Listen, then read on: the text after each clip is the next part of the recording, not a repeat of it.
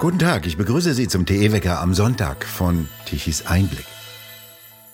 Eine richtige Revolution war es nicht, die vor 175 Jahren in Frankfurt stattfand. Da nämlich begann die Versammlung des ersten gesamtdeutschen Parlamentes in der Paulskirche in Frankfurt. Ziel war die Schaffung einer freiheitlichen Verfassung und die Bildung eines deutschen Nationalstaates. Das, was daraus geworden ist, konnte man in dieser Woche bei den Feierlichkeiten in Frankfurt sehen. Roland Tichy, wie sahen denn die Feierlichkeiten in dieser Woche aus, dem Fest und dem Jubiläum angemessen? Was mich verblüfft hat, war, dass äh, sehr viele Menschen in Frankfurt zu Besuch waren. Die Stadt war voll und das ist doch eigentlich ein gutes Zeichen, dass die Deutschen mal ein Fest feiern, ein Fest, ein nationales Fest. Wir sind ja, was das betrifft, nicht verwöhnt. Wir sind ja eher äh, scheu mit Feiern und mit Stolz und mit Nationalstolz und dass die Deutschen auf ihre demokratische Gründung stolz sind, ist ein gutes Zeichen. Ansonsten war es, wie es immer so ein bisschen eben ist in Deutschland, auch verklemmt.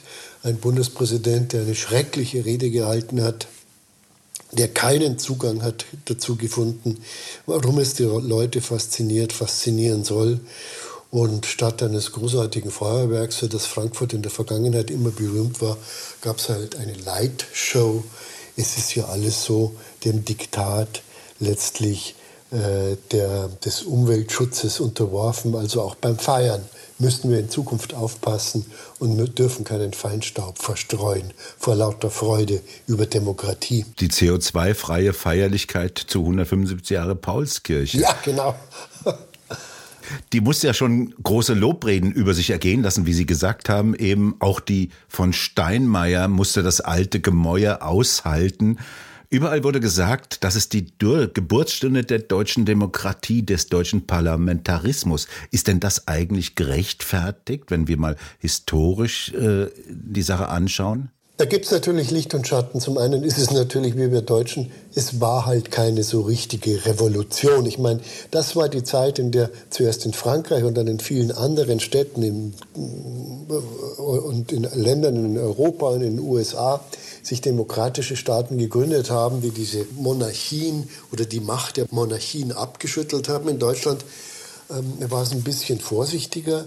Das sogenannte Vorparlament, also ehe man so richtig ins Parlament überging, hat ja bei den Fürsten die Tagesordnung des Vorparlaments eingereicht. Also die Revolutionäre haben gewissermaßen gefragt, ob sie Revolution spielen dürfen. Äh, und das ist natürlich, wirft natürlich ein Licht auf den gebremsten Schaum, mit dem die Revolutionäre vorgegangen sind. Sie wollten von ihren Fürsten, von ihrer Obrigkeit ja geliebt werden. Es ist ja immer gefährlich, äh, aus der Geschichte Linien in die Gegenwart zu ziehen. Aber das erinnert einen ja doch ein bisschen an Deutschland, während in Frankreich wegen einer ähm, Vorverlegung äh, des Renteneintrittsalters Paris abgebrannt wird, lassen sich die Deutschen eben alles gefallen. Wir sind nach wie vor Untertanen, wir sind gehorsam, wir dulden unsere Obrigkeit, wir neigen nicht zu Widerstand.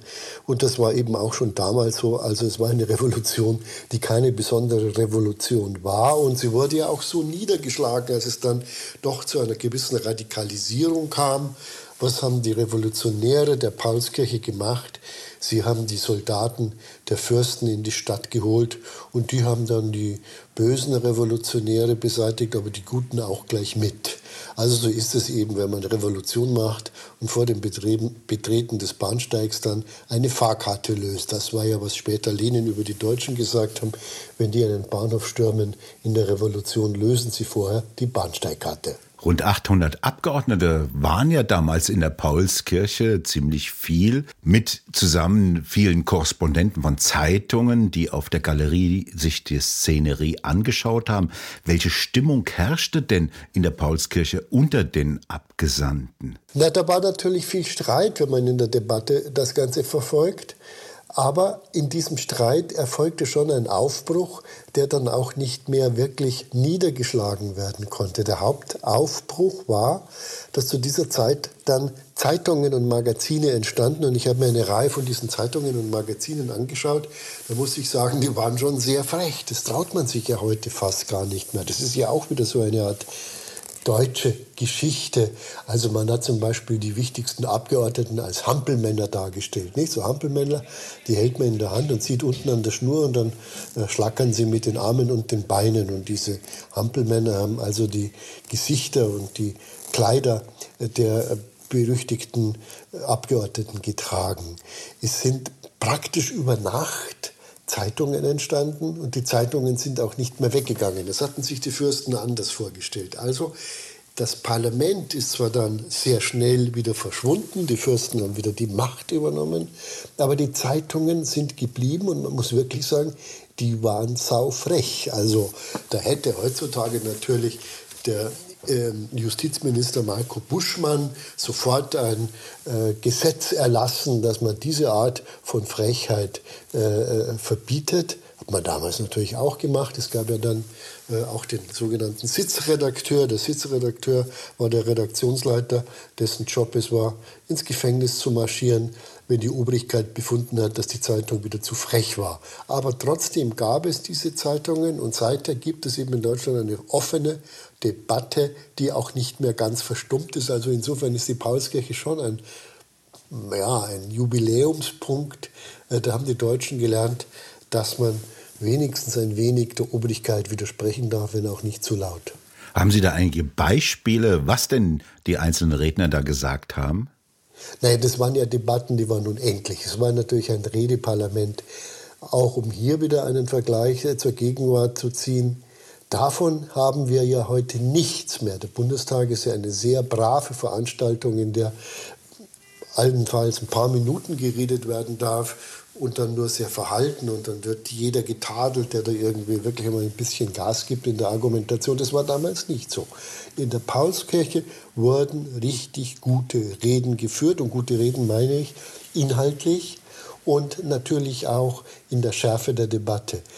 Also eines gab es in der Paulskirche nicht, solche Figürchen, wie wir sie heute bei den Grünen und bei der SPD kennen, eine Emilia Faeser, die von nichts eine Ahnung hat. Es war ein ähm, Parlament der Intellektuellen. Es fehlten natürlich auch bestimmte Gruppen. Frauen waren nicht vertreten. Es gab nur am Rande Frauen, die da zeitgemäß natürlich, das war kein Nachteil des Parlaments, das war der Zeit der Zug der Zeit. Es gab auch also Frauendemonstrationen, aber im Parlament waren sie nicht vertreten. Es waren auch keine Arbeiter und Handwerker vertreten. Es war schon ein bürgerliches Parlament. Es war das Parlament der Professoren und gebildeten Stände, aber die haben sich nichts geschenkt. Da hat man schon gespürt und gesehen, wie viel Geist in Deutschland steckt, wie viel intellektuelle Kraft und wie viel Auseinandersetzung. Das ist bewundernswert. Und man muss auch sagen, dass viele der Revolutionäre einen Mut hatten, den man heute vermisst. Da gab es ja Revolutionäre, die wurden ja anschließend in den Kerker geworfen und andere äh, flüchteten, kamen aber wieder zurück, um ihre Freunde zu befreien und aus Deutschland herauszuholen.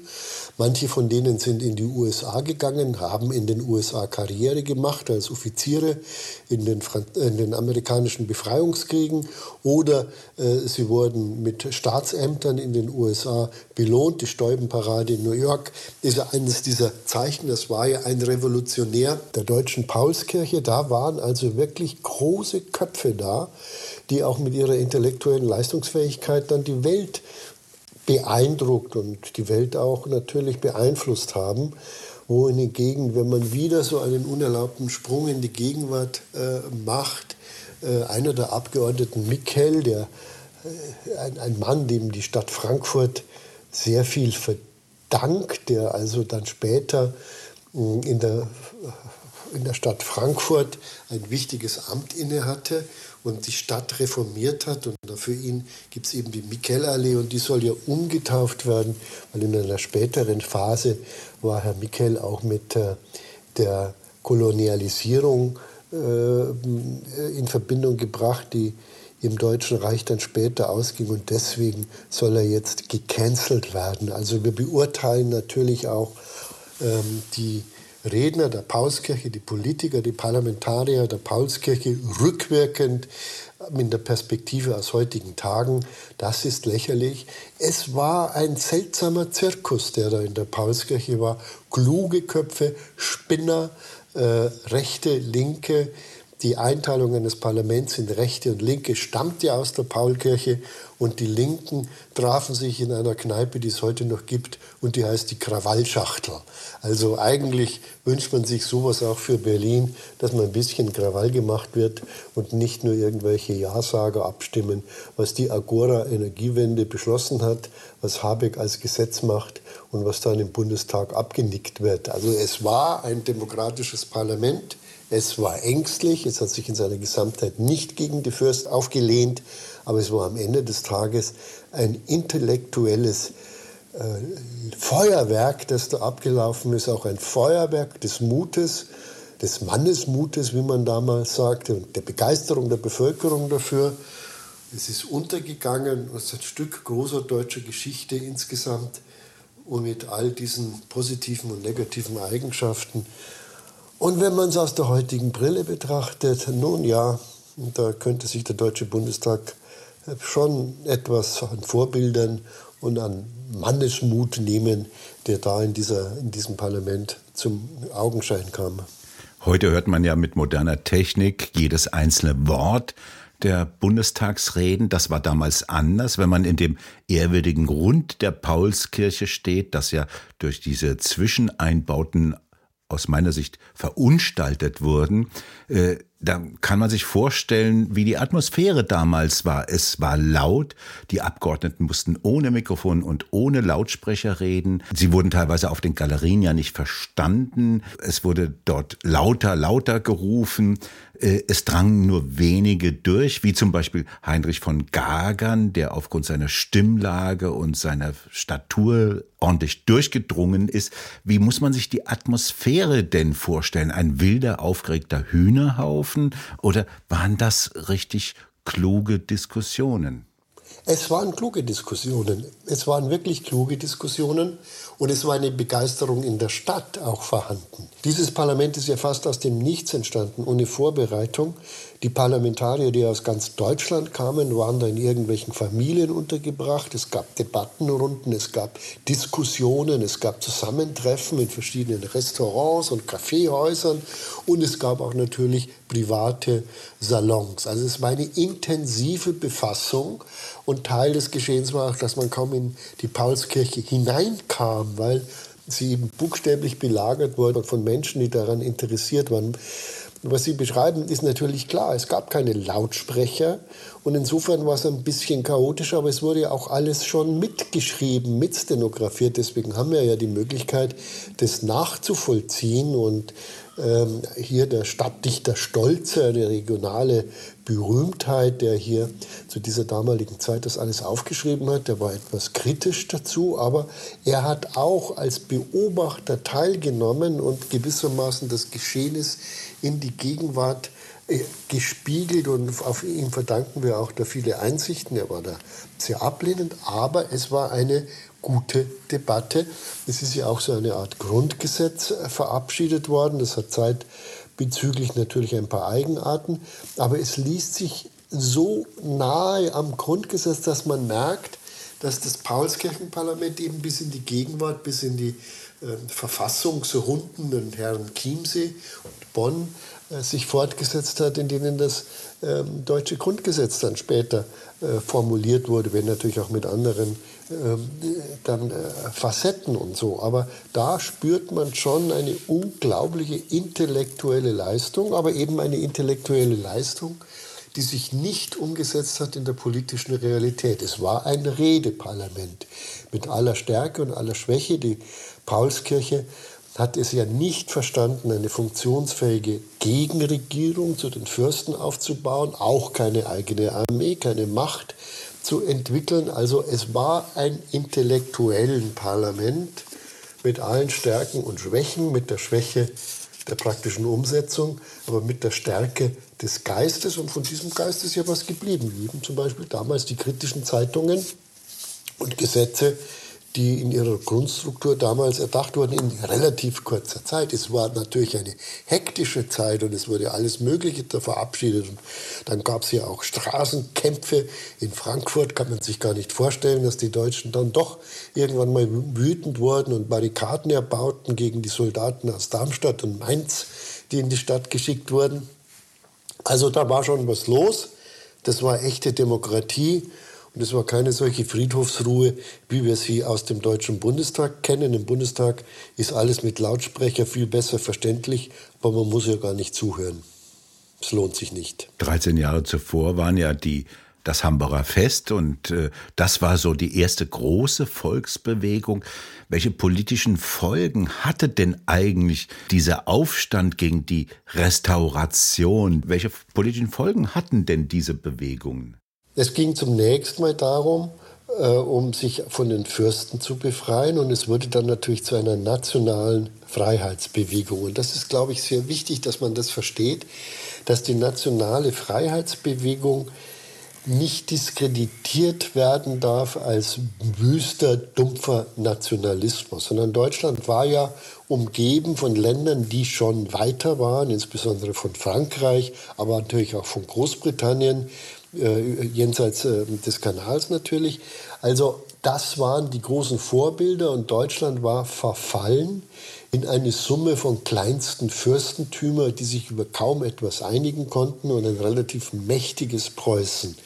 Insofern war der Wunsch, eine deutsche Nation politisch zu formulieren, eine Befreiungsidee, nämlich die Idee, sich zu befreien von Fremdherrschaft Napoleon, äh, napoleonischer Natur, sich zur Wehr zu setzen, auch gegen die, sich die, die, die Nachbarstaaten, die entstanden sind. Und es war der Versuch, hier ein geeintes Deutschland zu schaffen, das auch dann seine Wirtschaftskraft entfalten kann, wie es sich nach 1871 ja gezeigt hat, was ja wirtschaftlich gesehen ein Dynam eine dynamische Zeit war, weil Deutschland eben nicht mehr durch diese Kleinstaaterei begrenzt war. Das war also der, der positive Zug. Und es gibt interessante Dokumente, dass diese Befreiungsbewegung zum Beispiel auch von den Polen, die damals ja unter sehr schwierigen politischen Situationen auch, äh, noch ist Polen nicht verloren, zunächst unterstützt war, weil man den Nationalstaat als Befreiung erlebte. Heute wird ja so getan, als dass der Nationalstaat etwas ist, was die Menschen einengt. Damals war der Nationalstaat ein Akt der Befreiung, der Befreiung von kleinen bornierten Fürstentümern hin zu einem größeren gemeinschaftlichen Staat, in dem Gesetze, Demokratie und Wirtschaft sich entfalten konnten. Also der Nationalstaat war etwas Progressives, etwas Fortschrittliches, dass der sich dann später auch mit rassistischer Komponente in, einen, in, in, in etwas Negatives verwandelt hat, mag so sein, ist so gewesen, aber zunächst mal war es eine Befreiung und ein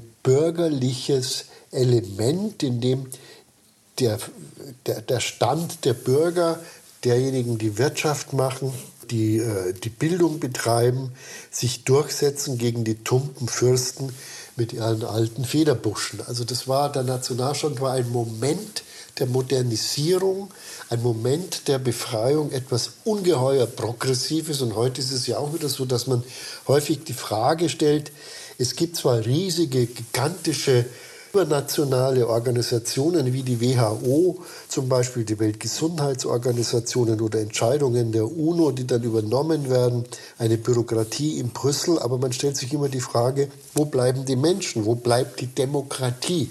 Der Nationalstaat war Demokratie. Der Nationalstaat war das Gehäuse, in dem sich Demokratie und Selbstbestimmung der Menschen entwickeln konnte und später auch natürlich der Sozialstaat.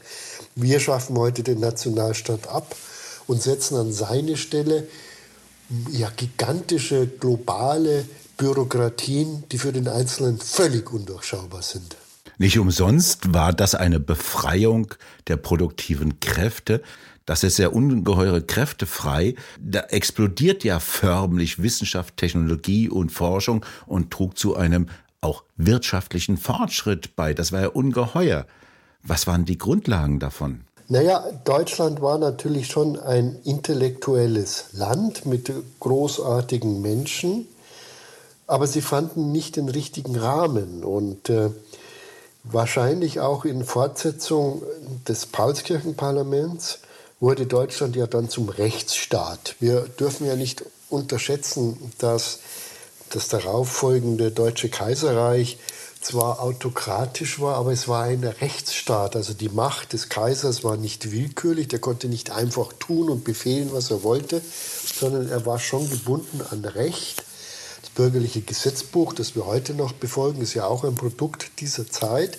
Und diese Rechtsstaatlichkeit hat wiederum ermöglicht im großen Rahmen, dass sich erst Wirtschaft entwickelt. Wirtschaft kann sich nicht entwickeln, wenn irgendein Raubritter äh, das, was ein Bürger sich erarbeitet hat oder ein Unternehmer geschaffen hat, sich einfach aneignen kann. Rechtssicherheit ist ja ein riesiger oder einer der wichtigsten Triebkräfte überhaupt für wirtschaftlichen Fortschritt. Und hier haben wir heute eher willkürliche Gesetzgebung, äh, die mal Wärmepumpen vorschreibt oder mal Autos verbietet oder mal Kraftwerke stilllegt. Also wir haben ja heute wieder einen Staat, der praktisch willkürlich eingreift in produktive Kräfte. Damals gab es das nicht, sondern der Rechtsstaat war ein Instrument der Ermöglichung, der Ermöglichung von Handel, Wandel, Gewerbe, Wirtschaft, Zukunft und Wissenschaft.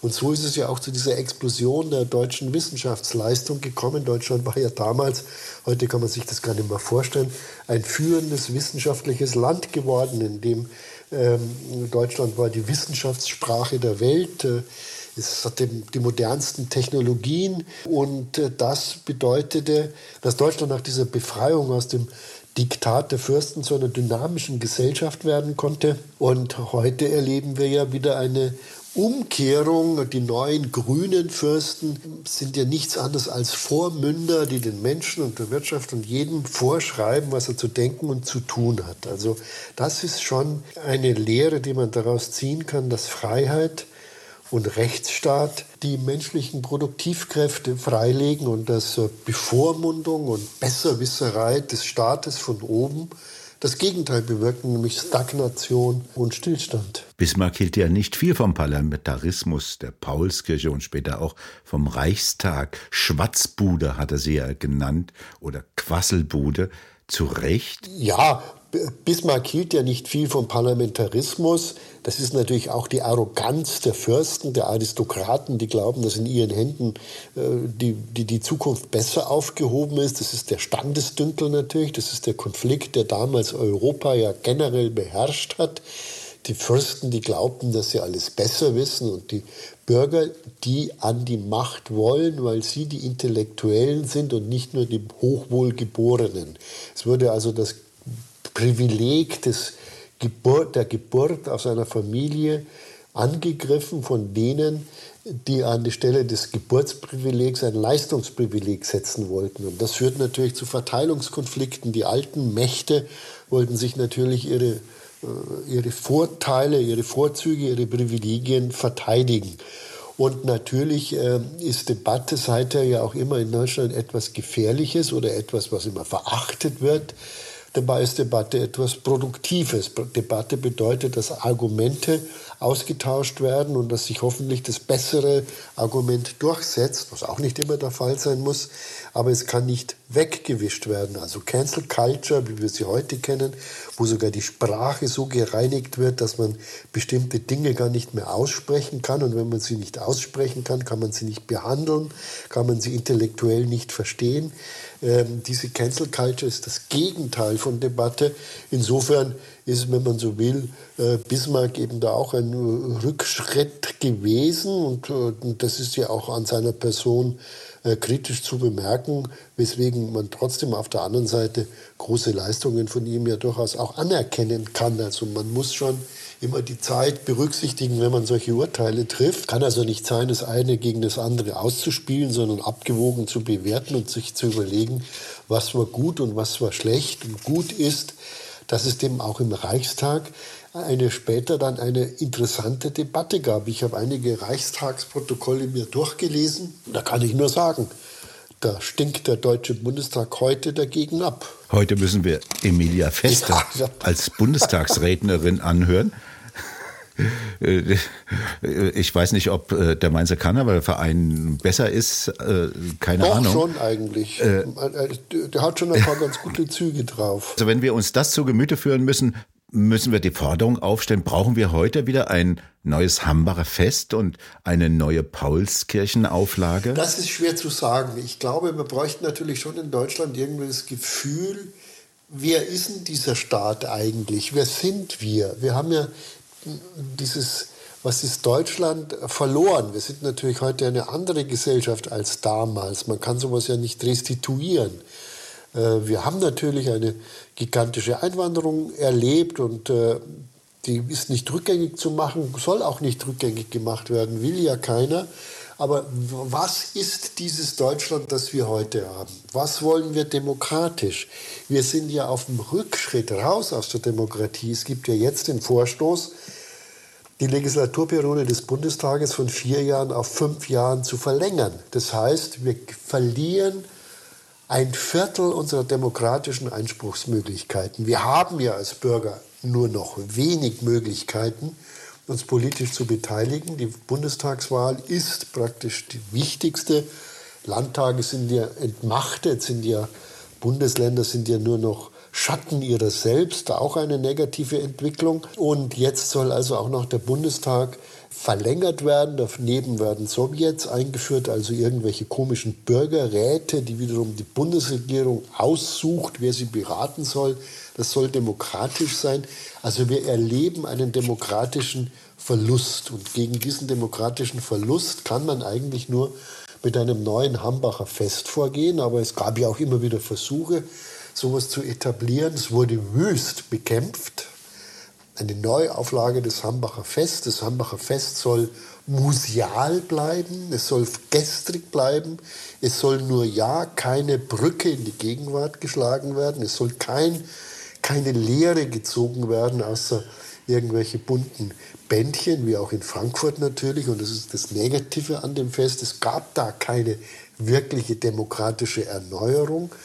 Es war ein Fest von Bürokraten, die sich untereinander unterhalten haben, wie toll sie sind.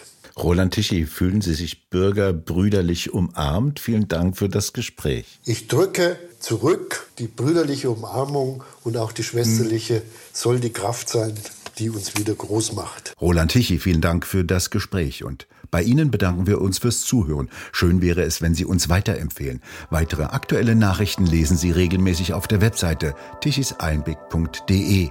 Und wir hören uns morgen wieder, wenn Sie mögen.